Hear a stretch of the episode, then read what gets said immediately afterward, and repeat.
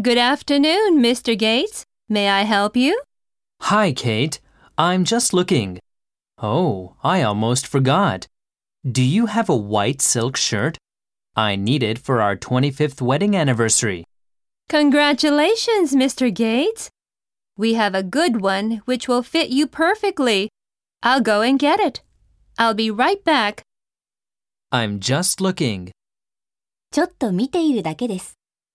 Forget. 忘れる、 Shirt. シャツ、 Fit. 何々に合う、 I'll be right back. すぐに戻ります。